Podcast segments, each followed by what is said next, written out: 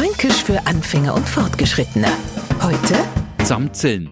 Uns Franken braucht man überhaupt nicht versorgen, Bären aufzubinden, weil wir brauchen bloß eins und eins zusammenzählen und schon wissen wir, dass das wohl ein Geschmarri war. Zum Zusammenzählen hat man als Kind gerne mal die Finger genommen und hat vier plus vier zusammenzählt.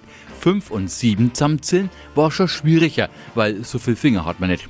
Auch, wenn man früher in einen Laden gegangen ist und was gekauft hat, da war es nicht so, dass man das Zeichen über einen Scanner gezogen hat und piep piep war am Ende gestanden, was man zahlen muss. Na, die Verkäuferin hat alles einzeln auf ein Blöckler geschrieben und am Ende zusammenzählt. Sie hat also alles addiert. Fränkisch für Anfänger und Fortgeschrittene. Morgen früh eine neue Folge. Und alle Folgen als Podcast auf podu.de.